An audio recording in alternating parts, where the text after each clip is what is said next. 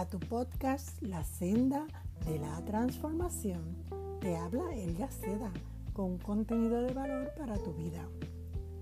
En los anteriores episodios estuve tocando el tema de la renovación del cuerpo. Señalé que somos un ser integral donde coexisten un cuerpo, el alma y el espíritu humano. Hoy conversaremos sobre la renovación de la mente y las emociones, tanto una como las otras competen a nuestra alma.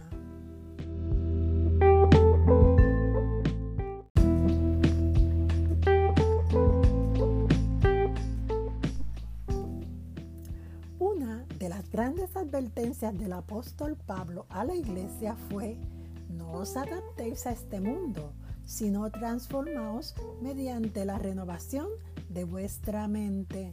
Esto se encuentra en Romanos 12, versículo 2. Pablo le enseña a la iglesia cómo trascender en su nueva vida como creyente. Él entendió que debía tocar unos temas que ayudarían al crecimiento de todos. La lucha para mantenerse firme y crecer en su carácter cristiano requería de unas advertencias y consejos. Sus almas estarían expuestas diariamente a batallas y retos que pudieran hacerles claudicar de la fe. No os adaptéis significa adoptar una posición falsa que no es la propia. Significa asumir una posición externa a conveniencia sea para agradar a otros o para aceptar la manera del mundo con el fin de mantener un estilo de vida o por supervivencia. Podemos inferir varias causas. Posiblemente no entendían que la santidad está estrechamente relacionada con la integridad. ¿Usted es o no es? Otra causa posible es que el, el creyente necesita estar seguro de su identidad para poder formar su carácter y comenzar a alejarse de los viejos hábitos. Por otra parte, parece que algunos en la iglesia de Roma trataban de encubrir lo que creían. Trataban de vivir una doble vida. Por las razones que fueran, existe un elemento de deslealtad consigo mismo y con Dios. No parecían conscientes de que en ellos moraba el Espíritu de Dios. Es importante reconocer que el sistema predominante de creencias y valores de este mundo o este siglo, no importa la época de la vida humana, define la atmósfera moral. Esta atmósfera influye adversa y consistentemente en el alma humana. ¿Por qué? Porque este mundo recibe la influencia del maligno, el enemigo del ser humano. Vivimos en un mundo caído y estamos en un cuerpo caído. El ser humano no es capaz por sí solo de escapar a esta influencia. Pero veamos qué nos dice el apóstol cuando se dirige a la iglesia de Éfeso 4:23 en cuanto a la manera pasada de vivir, despojados del viejo hombre que está viciado conforme a los deseos engañosos y renovados en el espíritu de vuestra mente y vestidos del nuevo hombre creado según Dios en la justicia y santidad de la verdad. Cuando te conviertes en una persona cristiana, recibes de parte de Dios al Espíritu Santo y eres dotado de una capacidad espiritual y moral nueva que te ayudará a tomar acción sobre tu manera de vivir. ¿Te dije tomar acción? Sí, sí, sí. Te corresponde a ti y a mí ejercer nuestra voluntad. ¿Y por qué renovarnos en el plano emocional? ¿Cómo lo podré lograr? Cuando Pablo dice, renovaos en el espíritu de vuestra mente, se refiere a patrones de pensamiento, hábitos y conductas. Nuestra alma se expresa en tres ámbitos, la voluntad, la mente y las emociones.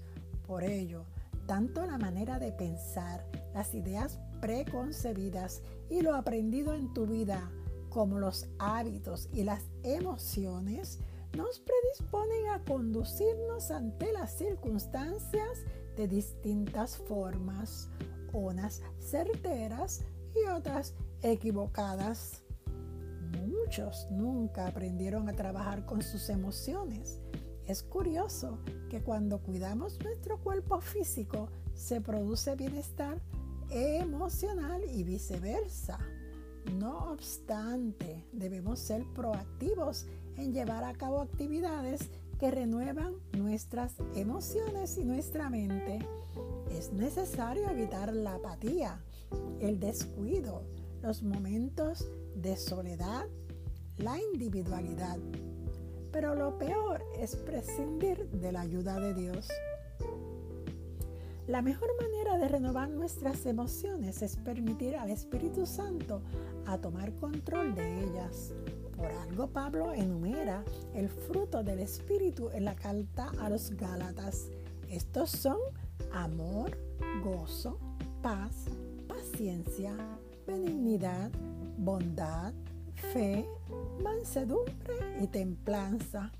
Como puede darte cuenta al analizar, el Espíritu de Dios produce todo fruto para ayudarnos particularmente en nuestro plano emocional, en nuestras relaciones con Dios y nuestro prójimo. Puede ser que usted diga, Elga, yo no puedo amar a esa persona porque me ha ofendido tanto. ¿No crees que sería triste para usted que Dios le diga a usted y a mí lo mismo? Todos hemos ofendido a Dios, pero Él está dispuesto a darnos su perdón sin merecerlo.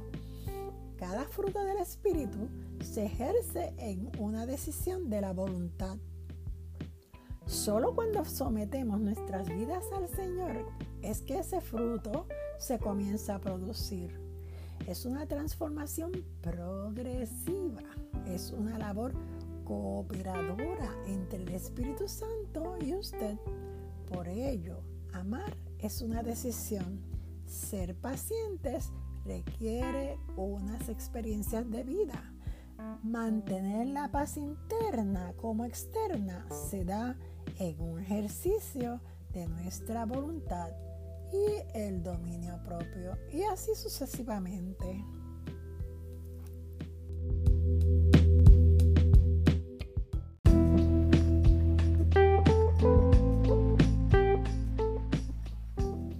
Las siguientes acciones son una invitación a permitir que tu mente y actitudes sean transformadas. Comienza perdonando a los que te han ofendido. Esto te ayudará a sanar tus emociones y evitará desarrollar raíces de amargura. También desarrollará una fuerte estima propia.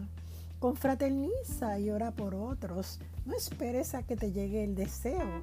Sé proactivo.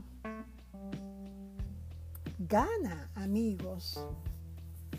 Estudia y medita en las escrituras constantemente, pues esta te alienta en los momentos difíciles y te apoyo y te apoya cuando crees estar solo. La palabra de Dios irá iluminando tu camino mientras transformas y renueva tu entendimiento. ¿Desde cuándo no abrazas a tus seres queridos? Abrázalos y a aquellos que necesiten un abrazo. El amor produce y despierta al amor. Escribe tus memorias y experiencias. Pueden ser de gran utilidad para ti y para otros. Podrás recordar tus triunfos y cómo lograste vencer. Ello te animará en tu carrera. Prepara un álbum de fotos y regálala a tus hijos, nietos o sobrinos. Una conexión con ellos añadirá a tu relación familiar. ¿Y qué tal? ¿Por qué no agradecer los gestos de bondad de los que están a tu alrededor? Expresa tu aprecio a alguien con palabras y con la acción. Sé empático.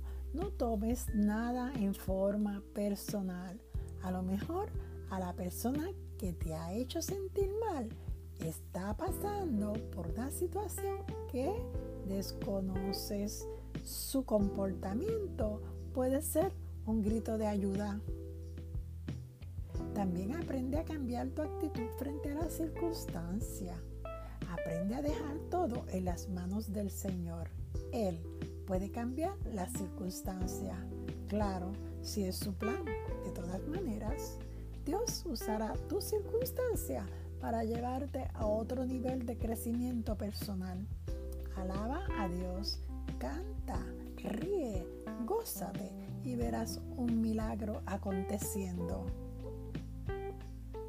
Aún más, despréndete de algo, regala o compra algo sencillo como una plantita y regálala. Visita a alguien necesitado y ofrece tu ayuda. Y además aprende a pedir ayuda. Doblega tu orgullo. Si no te la dan, mantén clara tu visión. La ayuda siempre proviene del Señor. Recuerda que ellos se pierden la bendición de Dios, pero tú habrás crecido en carácter. Acostumbra a dar lo mejor que puedas ofrecer. Una atención perseverante, una amistad incondicional, un tiempo de calidad, una mano de ayuda. Da con alegría y regocijo. No dejes para mañana lo que puedas hacer hoy. Eso se llama procrastinar. Evita el acumulamiento de tus tareas y deberes. Te sentirás libre cada vez que marques completado. Aprende de tus errores. Cada vez que te caes, aprendes y te fortaleces más. Desempolva tu ropa, levántate y vuelva a intentarlo.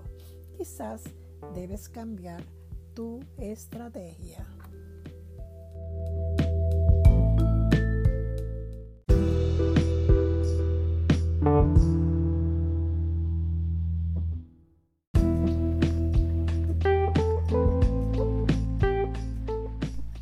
A ninguno nos gusta la disciplina, pero no estamos solos.